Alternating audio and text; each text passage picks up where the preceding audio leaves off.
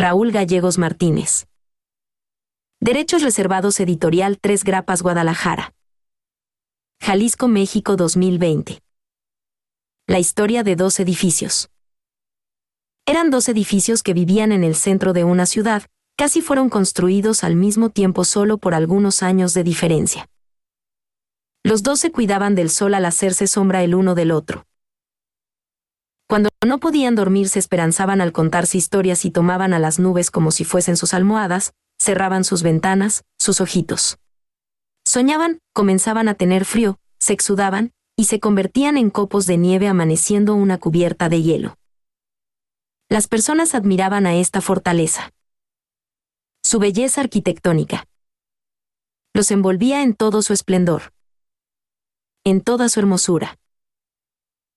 En esta amnistía estacionada de las cosas había pasajes que las personas no sabían lo que pasaba, no se imaginaba lo que sucedía en el techo del cielo, en lo alto de estos edificios. Había volardos.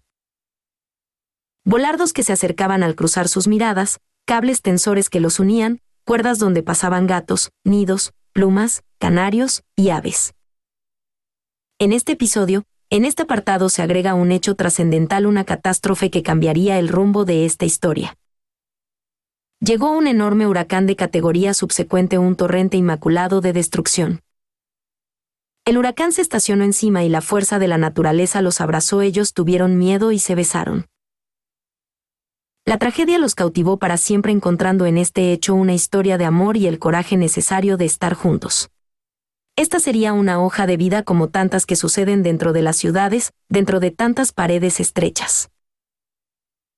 El amor puro solo les pertenece a los niños, tú y yo, comenzamos a besarnos a una edad temprana, caminamos por los senderos de la vida, ahora solo nos falta que tomados de las manos vayamos juntos al encuentro con Dios. Cuento, Raúl Gerardo Gallegos Martínez, poeta y escritor mexicano.